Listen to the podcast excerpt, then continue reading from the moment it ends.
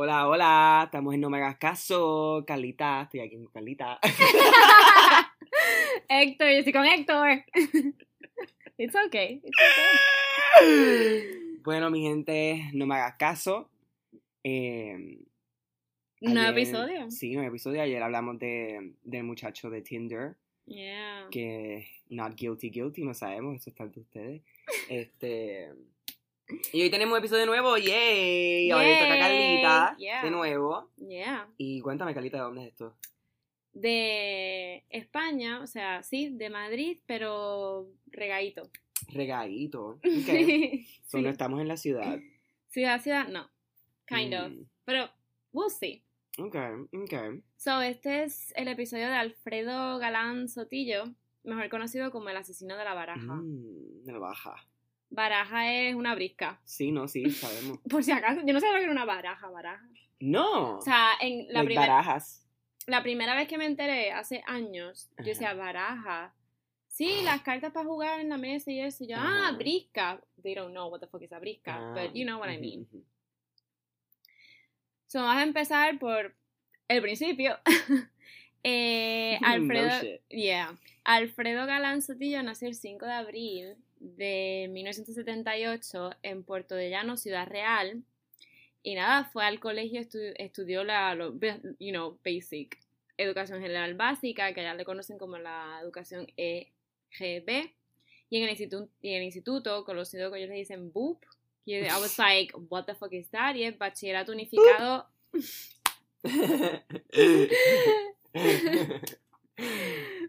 Ok. Bachillerato unificado polivalente, que bachillerato para ellos, nosotros es high school. Mm, ya, sí, sí. So, para ellos bachillerato es high school y para nosotros bachillerato, para ellos es carrera. ok, ya. Ok. Um, él llegó a ser hasta delegado de su clase y ya was like, quizá Héctor me pregunta qué coño es ser delegado de una clase. So I searched it. And you know, you never know. sí, sí. So, es un alumno que lo ponen como responsable, you know, que representa a su clase, sobre todo ante el profesora, profesorado, y tiene que pasar por una votación, like, maybe, like, you know, class president, kind Ah, ya. of, Right, ajá, como que. pero sí, no es sí, como sí, que tanto sí. así. So, um, los profesores, cuando pasó todo el revolú, todo el reguero de sus casos, luego los profesores hablaban y eso, y dicen que lo recuerdan, lo recordaban como un estudiante más bien malo e introvertido. Eh, pero aunque tenía como una conducta correcta, cuando dicen mal es que era travies- travieso. I guess. Um, y lo calificaban como un estudiante mediocre, pero que logró terminar los estudios de enseñanza secundaria en nada, normal. Y otra cosa, que era huérfano de madre, que falleció en 1985 durante el parto de su hermana menor, quedando él y sus cuatro hermanos al cuidado de su padre, que les educó de una forma estricta. Digo este detalle porque más adelante, you, you know, Ok. va, va a mencionarse. Um, en septiembre de 1998, con 20 años, ingresa en el ejército, donde alcanza el rango de cabo primero del regimiento de paracaidistas de Alcalá de Henares. Alcalá de Henares es um, por Madrid, al lado Ah, um, siendo destinado con el empleo de cabo primero al Regimiento Mecanizado Asturias 31, unidad encuadrada en la Brigada Guadarrama en la base El Goloso, en la provincia de Madrid. Digo El Goloso porque me acuerdo cuando yo pasaba por el, el Cercanía, Mm. la parada que está antes de Tres Cantos es próxima parada. El goloso. Y simplemente es eso. Ves como unas casitas bien fucking feas que son como que de los militares y. ¿Dónde están los militares y los policías? Ya, ya. That's it. Como que el goloso, I think, El no hay más nada. Ay, esa palabra me acuerdo. Um, y durante su carrera como co- en el regimiento, pues participó en dos misiones humanitarias en Bosnia, como que lo trasladaban y eso. Now, el 13 de noviembre de 2002 se hunde el petrolero Prestige Ujú. frente a la costa de Morte, en Galicia, y en diciembre de ese año su regimiento es comisionado a limpiar el chapapote de la zona. And I was like, what the fuck? Es chapa- Chapapote. chapapote y es asfalto. O sea, gasolina. Un mineral negro que como, como se mezcla con la tierra y eso se convierte como como que pavimentación de carretera. Brea. pues, basically, pero era, era, era gasolina. Ajá, ajá. Um, y que parecía eso, como que pavimentación de, de carretera. ¡De carretero! Ok. Um, ahora voy a poner un audio que es como que un. Es que estamos en la cama otra vez. Digo por si se escucha el wiki, chiqui, chiqui, whatever. no Um, tenemos que anunciar que estamos en mi cama. Es que si te mueves y suena eso como que. anyway, voy a poner aquí un poco para que se enteren de qué coño es lo de Prestige. Sí. El Prestige era uno de los muchos barcos basura que surcan el océano hasta que una tempestad trunca su travesía. En el caso del Prestige, un petrolero monocasco liberiano con bandera de las Bahamas, fue el 13 de noviembre de 2002.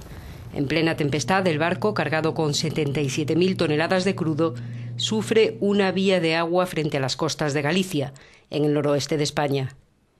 Durante seis días es remolcado para alejarlo de la costa por decisión del gobierno español. El 19 de noviembre, a las 8 de la mañana, el Prestige se parte en dos y se hunde, arrastrando 20.000 toneladas de crudo a 4.000 metros de profundidad en el Océano Atlántico. El resto de la carga, unas 50.000 toneladas de combustible pesado, se vierten del casco contaminando miles de kilómetros las costas del litoral español, portugués y francés. Pero Galicia se lleva la peor parte. Una espesa marea negra cubre buena parte de su literal occidental. Es una catástrofe medioambiental de enormes proporciones para la región. La pesca de bajura y la acuicultura pagarán la factura, pero también la naturaleza. 25 hábitats protegidos se ven afectados y 115.000 pájaros mueren. La catástrofe provoca una conmoción y una movilización sin precedentes. Más de 300.000 voluntarios procedentes de toda Europa participan en las operaciones de limpieza de las playas y los acantilados manchados de Galicia. La gestión política de la catástrofe del gobierno de José María Aznar, que ignora primero y minimiza después la marea negra, desencadena también protestas sin precedentes en Galicia y en toda España, como aquí en Madrid, tres meses después del naufragio. Diez años después de estas imágenes, el Prestige yace aún a 4.000 metros de profundidad en el Océano Atlántico. En 2006 se detectaron nuevas fugas de combustible y se procedió al taponamiento de las fisuras, pero a día de hoy sigue sin saberse cuánto crudo queda dentro. Vale, We are Vam- back. we're back. Eh, nos ponemos ahora con Alfredo Galán. Él ya se encuentra en Galicia limpiándote esa mierda. Um, y es cuando él empieza a tener estos episodios violentos. ok. Like he was weird, empezó a tener problemas. El primero fue que tuvo un encontronazo con su superior y el otro fue con una mujer um, del pueblo a la que le intentó sacar a la fuerza de su vehículo tras una discusión y llegó incluso a romperle la luna del vehículo. Creo que la luna es la parte de enfrente, los españoles le dicen así. Nada, no sé si es bonete, no sé si es el bumper, I don't know. Estoy bien confundido. Yo también ahora mismo. Pero nada, que le jodió el carro un Sí, sí, poco. sí, sí, sí. ¿ok? So, luego de estos hechos, el cabrón explota y tiene una crisis de ansiedad y le ingresan am, a la planta de psiquiatría del Hospital Militar Gómez, huya de Madrid, o sea, lo, se lo llevan de Galicia y dicen, ok, papi, no. Sonó bien boricua eso. Um, y lo bajan a Madrid. Um, pero solo estuvo un día ingresado. So, él sale y dice, ok, I'm home, I'm in Madrid. Y lo que hace es que se vuelve alcohólico ok. después de salir de... So, obviamente el alcohol es incompatible cuando una persona está deprimida o ansiedad. We know that. Y si también la mezclas con medicación de ansiedad o depresión, claro. it's not a good match. We know that. Y nada, pero él siguió bebiendo. He was like, I don't care. I need whatever. Maybe wine. I know that. Anyway. Now. Cuando él ya regresa a Madrid, él estaba en noviembre, diciembre en Galicia, ya está en enero en Madrid, y ese viernes 24 de enero de 2003 comienza su carrera de asesinatos. Tum, tum. Mm, So un día, he was like, basically, he just gets up y dice, hoy tengo ganas de matar. O sea, literal. So, Heaven se monta, se trepa en su coche Renault, Re- Renault Reynolds. Megane o Megan, whatever, marcas europeas. Y dice, se traslada a Madrid porque creo que él vivía, él estaba viviendo para ese tiempo en, donde dije anteriormente, Puñeta. ¿Ves? No lo encuentro ahora. Ah, yo puñeta. ¡Ay, Dios mía! No lo encuentro. Ay, el pueblo que está de- el pueblito que está después de, Tres Madrid. Cantos. No, eso es Madrid. Bueno, whatever. Él vivía a las afueras de Madrid, Madrid, right? Um, so él llega, llega a Madrid con su carro y whatever, a fin de matar a una persona de forma aleatoria, Oh, wow. right? En un principio estuvo siguiendo durante un rato a una empleada de correos. Y tú dirás, ¿cómo carajo va a seguir una empleada de correos? Y te cuento por qué. Porque en Madrid no es como aquí, Mm, que tú vas en tu guaguita super cute blanquita de FedEx o whatever. Ajá. Es literalmente el, el que trabaja allí de correos va caminando. Like, se, mon- se bajará de su guaguita o whatever, pero él se estaciona o whatever, no sé. Y están vestidos de amarillo así súper reconocible. Y van con su carrito de como de, ese- de compra. Ajá. Pero no, o sea, el, el otro, el de Sí, tela sí, que sí. tú te llevas después de comprar tus cosas. Y ahí tienen todos los paquetitos y las cartas y van de portal en portal por toda la acera del barrio. So, es, él sigue a una muchacha así mismo, por todas las calles así de Madrid. Pero al final se la descartó, se cansó y pasa por el número 89, el edificio de la calle Alonso Cano. Esto es súper centro. Alonso Cano es súper centro. So, sobre las once y media de la mañana, eh, Juan Francisco Ledesma, que tenía 49, porque en unas fuentes dice 49, otras dice 50 años, él era el portero de este inmueble, de este edificio, en Alonso Cano. Em, en este distrito madrileño de Chamberí, am, es hallado muerto de un disparo en la cabeza dentro de su vivienda. Los porteros allí, la mayoría, tienen su mismo piso, su mismo apartamento en el edificio donde trabajan. Su hijo, de dos años, fue el único testigo de todo lo sucedido. Y dada su corta edad, solo sab- sabía decir que un señor entró a su casa Mm. y peleó con su papá. So, we're gonna go back. Eh, Alfredo, o sea, este tipo, llega a la número 89 de la calle Alonso Cano, decide entrar a esta casa, me imagino que es el primer apartamento que encuentra, toca la puerta antes de las 11 y media de la mañana, el otro tipo la abre, empieza el forcejeo súper rápido, eh, Alfredo tira una pistola y eh, le pega un tiro. Se supo que había un forcejeo porque luego en la autopsia de Juan Francisco Ledesma, los nudillos los tenía bien violeta. Mm. So maybe, obviously, pero él era un hombre bien grande, Alfredo no, so it was, I don't know. Anyway. Nada, ninguno de los vecinos oyó el disparo que acabó con la vida de Ledesma. Lo triste de esto es un poco es que el niño pasó 45 minutos solo en la mesa del comedor, Cuando no le hizo nada. ya, llorando y que trataba de levantar a su papá y todo. Yo no me puedo imaginar un niño de esa edad. I, I don't know. I could, I don't know. Um, llamaba al papá tirado, estaba muerto. So pasan todos estos minutos el nene y llega su madre, o sea, la esposa de Ledesma y es cuando los encuentra. y encontré todo abierto. Y entré y me lo encontré tirado en el suelo, en un, en un enorme charco de sangre. Pues mi hijo estaba sentadito en la mesa, estaba muy nervioso, estaba llorando. Mi hijo lo único que supo decirme es que había pasado mucho miedo. Me dijo, he tenido mucho miedo, mucho miedo. Mi papá se cayó y no se quiere levantar, me dijo. Es todo lo que me dijo. Back again. Ok, um, nada, los investigadores, la policía, comienzan a indagar este homicidio. Naturally, nada, una muerte más en Madrid. Like, well, se murió alguien. Obviamente fue un asesinato, pero nada, según se adentraban en las pesquisas y en la investigación, um, se dieron cuenta de cosas que no encajaban porque decían, ¿por qué lo matan? ¿no? Dice, la víctima no tenía antecedentes con la ley, ni en la calle, no tenía una doble vida, una vida oscura, ni asuntos turbios quisieran pensar que fuera un ajuste de cuenta o lo que fuese. Más bien era un hombre normal, hombre casado, con hijos, su vida era, era normal, ejemplar.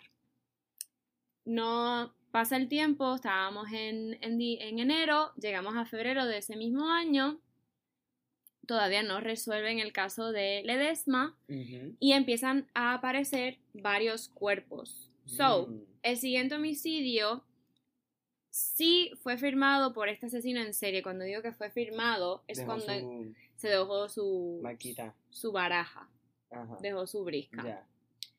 Um, so, este segundo caso es un empleado de limpieza del aeropuerto de Barajas, de Madrid, Juan Carlos Martín Estacio, de 28 años, fue hallado muerto en una parada de autobús del barrio de la Alameda de Osuna, a unos dos kilómetros. Ozuna. Sorry, I just had to. Está bien. Yo lo hice cuando estaba escribiendo esto. I was like, damn. Anyway, a unos dos kilómetros del. Que by the way, lo tiene, tiene el pene bien chiquito. Ay, Carlita, estás tarde, estás tarde. ¿Lo viste? Lo, lo estás tarde, ¿lo viste hace No, tiempo? yo lo vi cuando salió el chisme de Ah, que. No del sé, video porno. Como que él es negrito, so you could- tú puedes pensar, ah, bueno, tendrá un buen pene. Ay, Carlita. Pero él es negrito en los ojos azules. So, ahí tienes como que la herencia. De guess. ojos azules, de ojos verdes. Pues puñeta, de, de un negro no sale en los ojos. Negrito, claro. O sea, de un negro no Ay, Dios mío.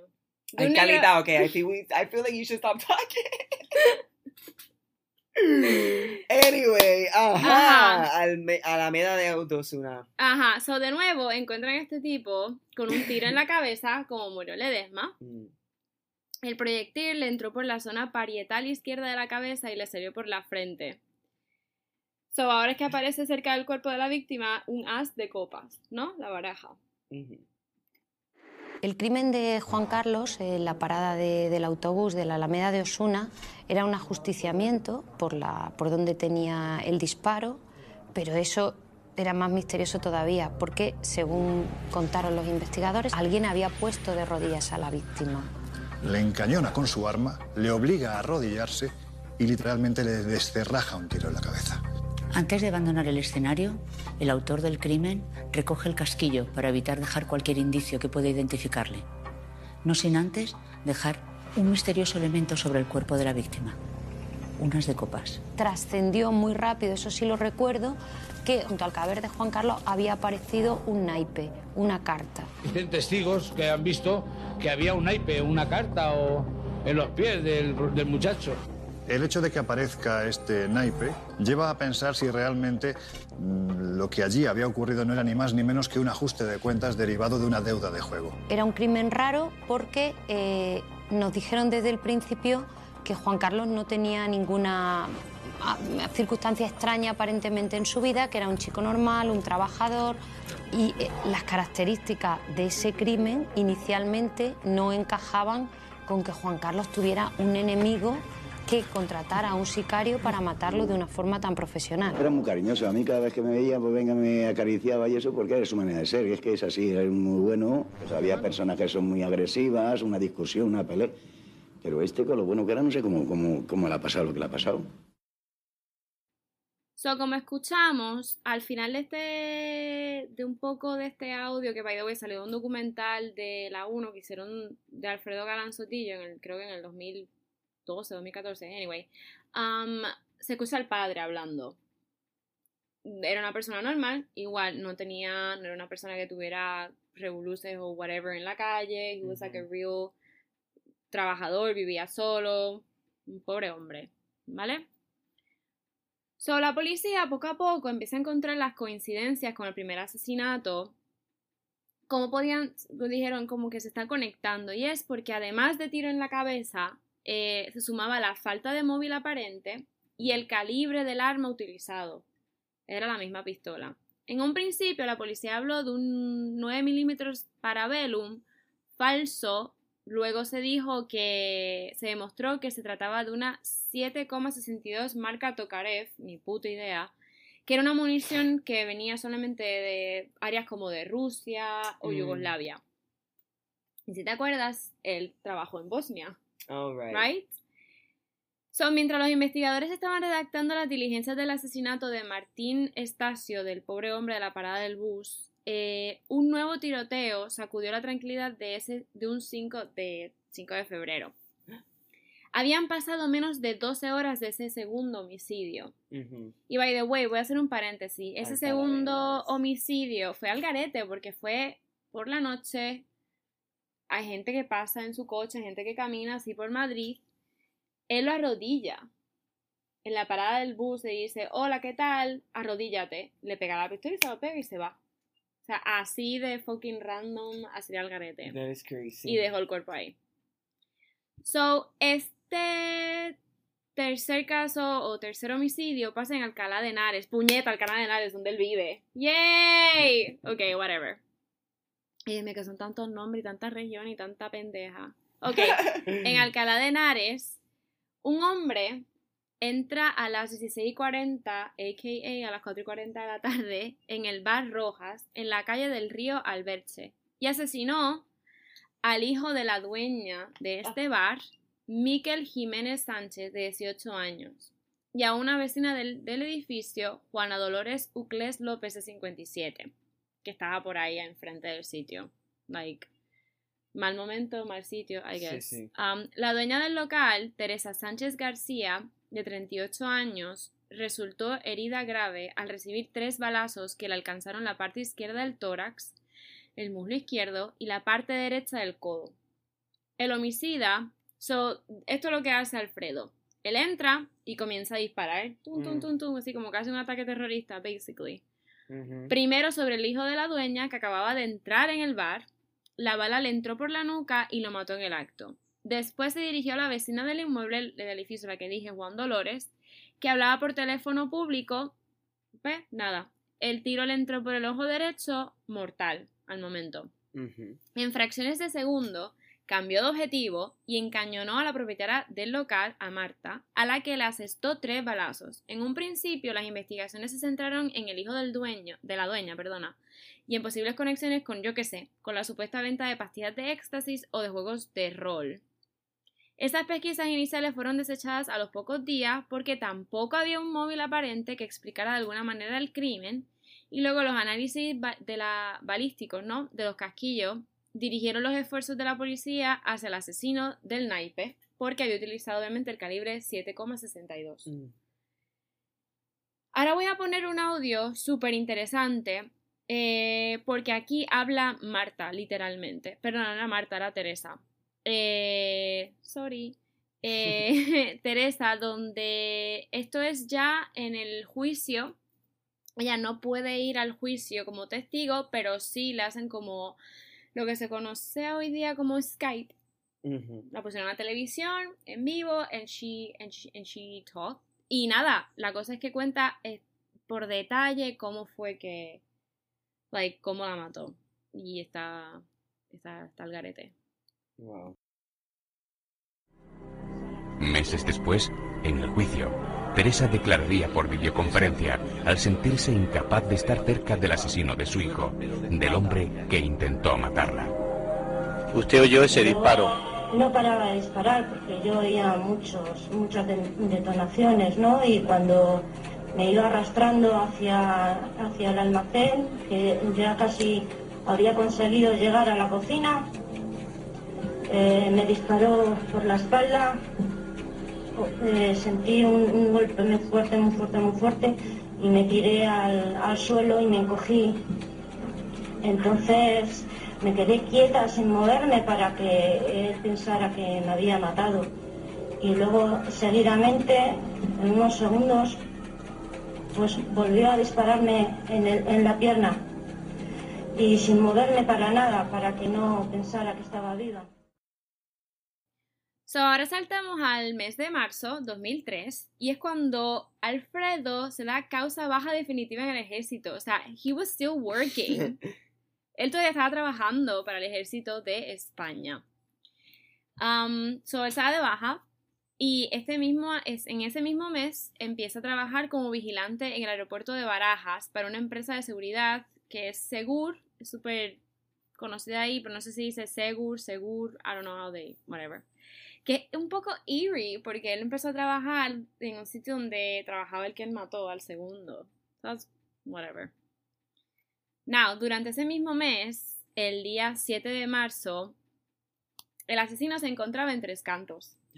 Tres cantos. Yeah, Tres Cantos. Y específicamente en la avenida de Viñuelas. Paréntesis, yo estoy como que leyendo y escribiendo y resumiendo esta mierda. Y o sea, espérate, avenida Viñuelas. O sea, esto me suena con cojones. Se me meto en Google Maps y dije, puñeta, esta calle es súper central ahí, de que yo he estado día y noche ahí. So it's kind of eerie. Y yo estuve un tiempo, o sea, que tocaba los tambores en tres cantos, un grupo de tambores. Sí, sí, sí. Todos los jueves por la noche y todos los jueves, luego de tocar tambores, nos íbamos a un sitio súper mítico en tres cantos, porque tú pides una cerveza a dos euros y te, ponen la, te incluye una tapa en cada Ajá. bebida, so it's really unexpensive. Y es en, basically, es esa avenida. Y habían, la mayoría de las noches yo regresaba en coche a Madrid porque me llevaban a mi casa, lo que fuese. Pero hubo otras noches que la gente se quedaba en tres cantos y yo pues cogía la parada del bus Ajá. cerca de Viñolas para salir para Madrid, solita, a las dos y media de la noche. So I was like, bitch. Yo, yo he estado ahí en ese sitio, I mean, come on. Anyway. Eh, cerrando paréntesis, en Tres Cantos, le mando un saludo a la gente de Tres Cantos. Ahí es que hiere gravemente al ecuatoriano Santiago Eduardo Salas, de 27 años. No lo mató, like, lo hirió. E intenta hacer lo mismo con Anaid Castillo Ruperti, de 29 años, que estaba con, con el ecuatoriano, pero se le encasquilla el arma Mm. y lo que hace es huir. So, esa tipa o tenía un ángel, I mean, pero le vio la cara. Sí, sí, se jodió. And she didn't die. Em, llega la policía y en un principio los investigadores no hallaron restos del proyectil, pero cuatro días después de un minucioso rastreo de la zona por, la, por parte de la Guardia Civil, claro, permitió localizar parte del proyectil en una marquesina cercana. No sé lo que es una marquesina cercana para los españoles. Para mí marquesina donde tú guardas el carro en tu casa, pero para ellos no es eso. No sé si es un escampado, no sé si es la terraza de un restaurante, I don't know. Pero no es lo mismo que nosotros. Y no lo busqué, I don't care. Esta vez también dejó su particular tarjeta de presentación, pero esta vez es un 2 de copas. ¿Por qué un 2 de copas? Porque él estaba buscando dos víctimas random. Mm.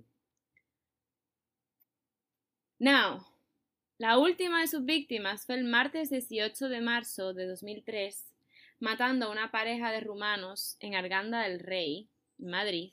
Era Giorgi, whatever, Magda, murió en el acto y su mujer Doina horas después.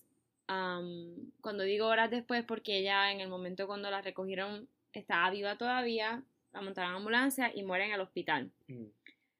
Al lado de sus cuerpos aparecieron el 3 y el 4 de copas. I mean, él iba por orden. Él iba, you know, subiendo. Ajá. Yo no entiendo mucho lo que, cómo funciona la prisca, pero ajá. El país, el periódico, en el momento publicó, abro cita, el asesino reapareció en Arganda del Rey, a 40 kilómetros de la capital. Allí mató de otro disparo a un inmigrante rumano de unos 40 años y dejó gravísimamente herida a su compañera. Ayer estaba ingresada, ingresada con pronóstico crítico en el hospital Gregorio Marañón. Ambos recibieron sendos disparos en la cabeza. La alarma cundió entre los guardias civiles que acudieron al lugar de los hechos cuando hallaron junto a los cuerpos dos cartas, el 3 y el 4 de copas. El fallecido llevaba cuatro años en España, mientras que la mujer llegó hace menos de un mes. Tienen un hijo de seis años.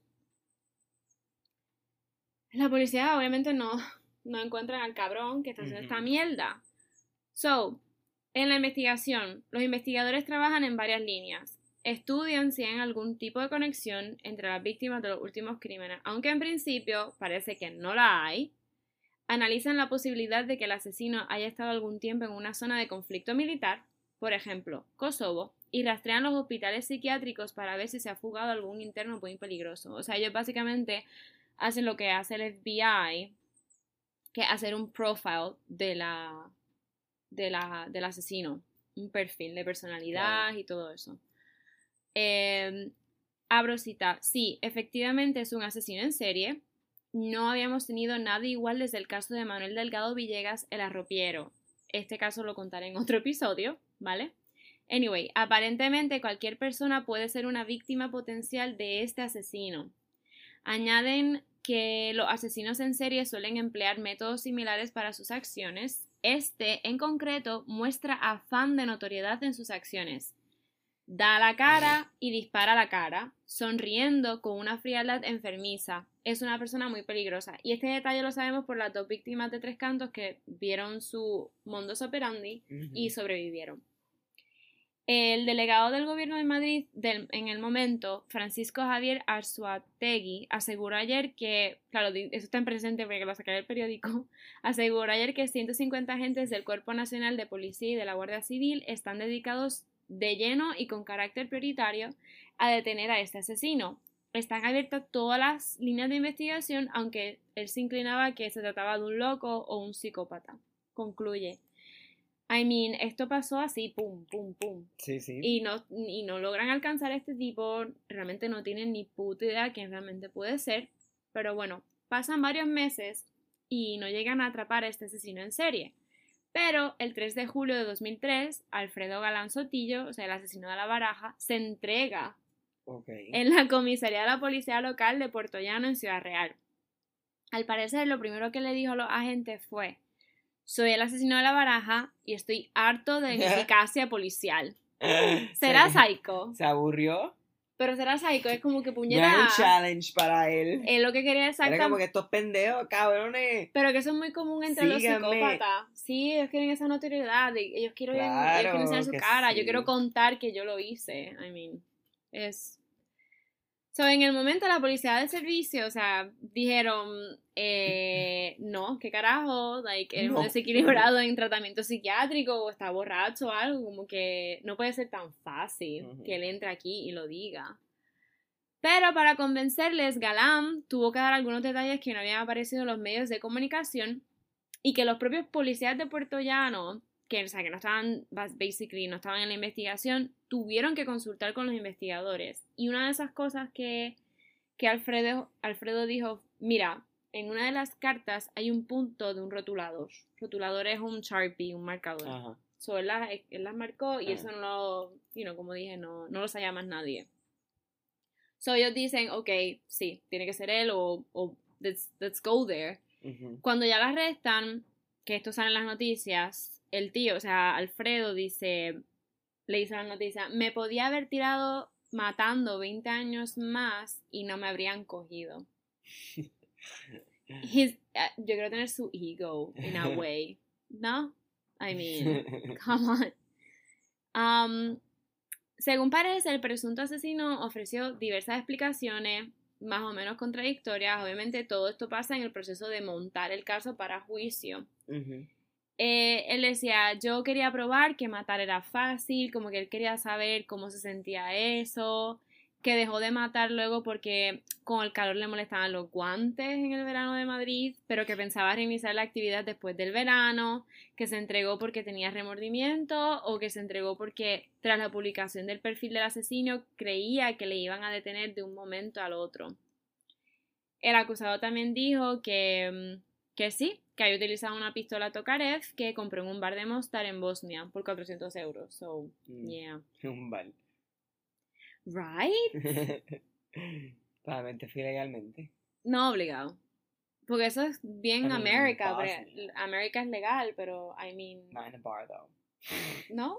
No.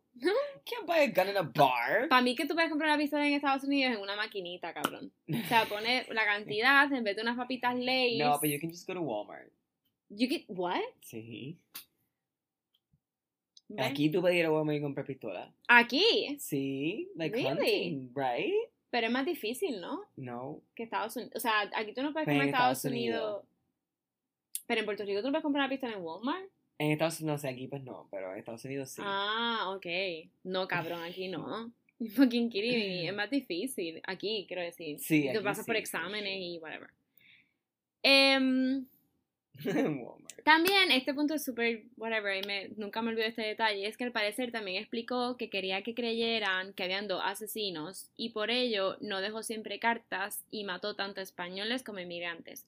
Pero en otras ocasiones también dijo que él no había puesto la primera carta, que la segunda carta, o sea, la primera carta apareció random y luego de que vio que la importancia que le dieron en los medios de comunicación, como que, wow, el asesino de la baraja, pues él decidió firmar sus crímenes con un naipe.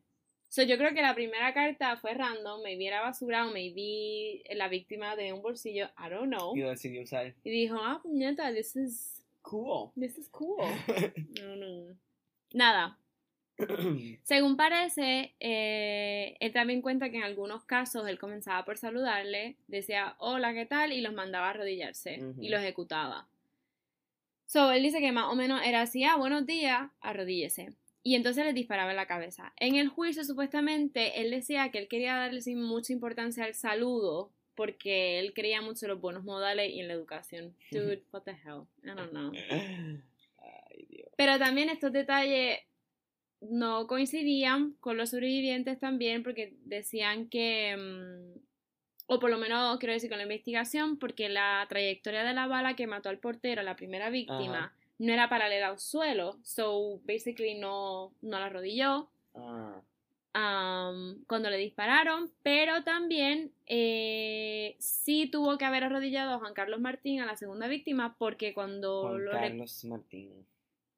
Yeah. Cuando tenía los pantalones, cuando lo recogieron, eh, está bien. Eh, tenía los pantalones manchados de barro a la altura de la rodilla. So sí, lo, Lo arrodilló. Y esto, pues,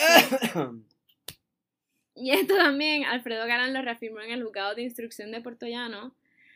Ah, sí. Nada, a lo que esperaba juicio.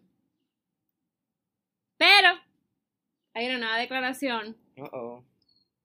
Que él hace eh, y dice que fueron lo- que los asesinos eran neonazis. Ok, Hay neonazis en España, right? So, el 10 de septiembre de 2003, el acusado cambió su declaración y negó ser el asesino de la What the baraja. fuck? La nueva versión que dio en el juzgado de Madrid es un poco rara porque dice que en enero de 2003 le vendió la pistola a un conocido que era un neonazi y que a finales de marzo de 2003 este comprador y otro hombre de unos 33 años le ordenaron que no contara a nadie a quien le había vendido el arma y que seguía teniendo sus huellas. Como que dijeron, Ajá, ah, si sí, lo sí. dice, like, this is Bro, se va a joder porque tiene tu huella. So, a finales, también dice que a finales de abril, am, claro, esto antes de junio, antes de que él se declare como, ah, sí, soy yo, eh, él volvió a quedar con estos dos hombres y en esta ocasión le dieron detalles sobre los crímenes. Esto, whatever. Am, y que después le apuntaron con una pistola al ojo y le ordenaron a que se entregara a la policía y se autoinculpara de los crímenes. Luego tuvo supuestamente un tercer encuentro en mayo y que le dieron un plazo de dos meses para entregarse bajo la amenaza de que el 5 y el 6 de copas serían para sus hermanas, según él relata, ¿right? Y de- además dice que si no se entregaba, contratarían a alguien para matarle. Añadió ese supuesto neonazi presunto asesino. Ok, right, ajá. Obviously, por lo menos la policía no le creyó. I Ujú. mean, ya tenemos un juicio montado, cabrón. I mean, no hay otras huellas en la pistola. Come on. Yeah. I mean, I, whatever. So, obviamente en el montaje del juicio hay, eh, buscan la opinión o, o los estudios oficiales de psiquiatra forense. Like, we need to study this person para cambiar su, ¿cómo se dice? Su, cuando ya te, te, te dan tus años. Su sentencia. Su sentencia. I'm sorry, se me fue la palabra.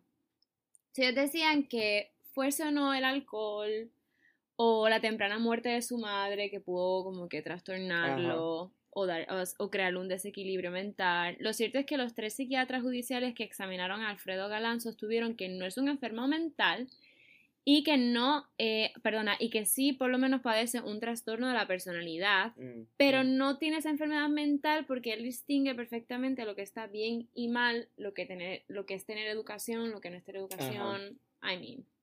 Por consiguiente, abro cita, a efectos jurídicos es imputable, cierro cita. El fiscal del caso que demandó una condena, él dice, mira, lo que tú te mereces son 153 años de cárcel. So that's his conclusion. Por esos seis asesinatos y esos otros dos, I mean, en grado de tentativa. Like, he didn't... ¿Por qué puse seis? Cuatro. Ay, puse seis porque eran seis víctimas en total, right? Uno, dos, tres, cuatro, cinco. Claro, eran cuatro muertes y dos, dos Ajá. tentativas. Sorry.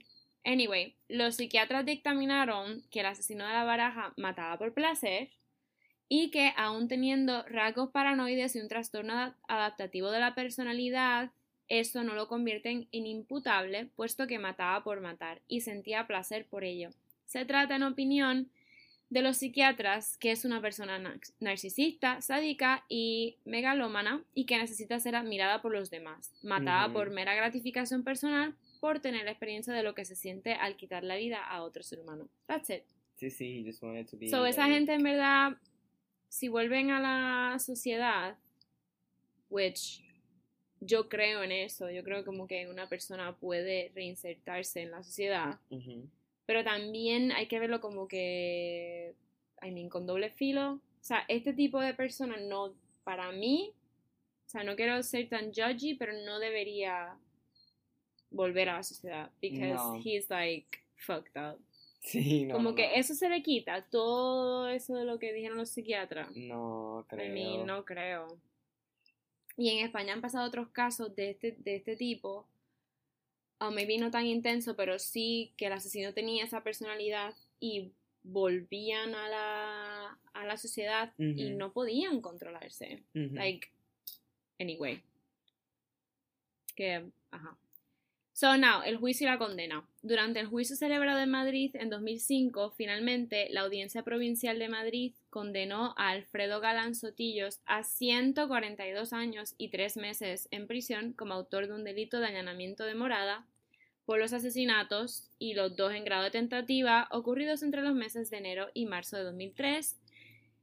Um, y ahora mismo él está vivo y está cumpliendo condena en la cárcel madrileña de Soto del Real. En realidad, no es todo cookies and cream. Cookies and cream. Like, it's too good to be true para ser España. I think it's supposed to be peaches and cream. Es peaches and cream. I, do- I think that's how Es verdad. I'm so sorry. Pero ¿sabes qué? ¿Sabes qué? Que yo hice, ¿sabes esta parte? Yo la añadí hace- entre medio de la mudanza. Como que, Pero te entendimos, te entendimos. como que mami avanza y yo, mamá, espérate que estoy encontrando, estoy bajando un audio que quiero poner para el podcast. Dale, dale. Es verdad, I'm so sorry. Está bien, no importa. Um, anyway, eh, cookies and cream, but peaches and cream, I don't care. Ay, me han ganas de comer blackout. ¿Sabes qué es blackout? Sí, claro. Ah, Jesus. A ver si voy hoy a Soft and Creamy. Salt and creamy. ¿Vas a ir a plaza? No, a ¿O tú Plaza Centro, en Cagua. Ah, que voy a reco- No, es que mi hermana se está quedando en Cagua ahora. Mm, ok, ok, So, anyway. Ajá, tengo. Anyway, eh, como en España no todo es así, esos 142 años y 3 meses son solo. um, como te conté ahorita? Simbólico. Y voy a poner un audio aquí del mismo documental de la 1 que te lo explica súper bien. Como que hablando abogado, un abogado y un abogado y. Y está cabrón. Hit it. Alfredo Galán fue condenado con un código penal que no es el actual, motivo por el cual, aunque fue eh, condenado en sentencia firme a 142 años de prisión, el tiempo máximo de condena que se establecía en aquel momento eh, para un sujeto que hubiera cometido dos o más asesinatos, en realidad es de 25 años de prisión efectiva.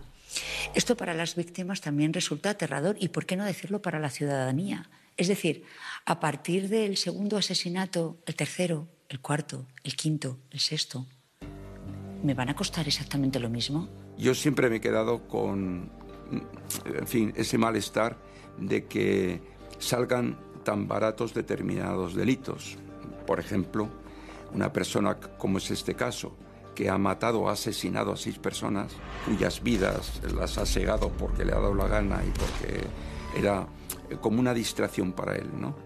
Pues hayan quedado sin- simplemente con una condena de 25 años.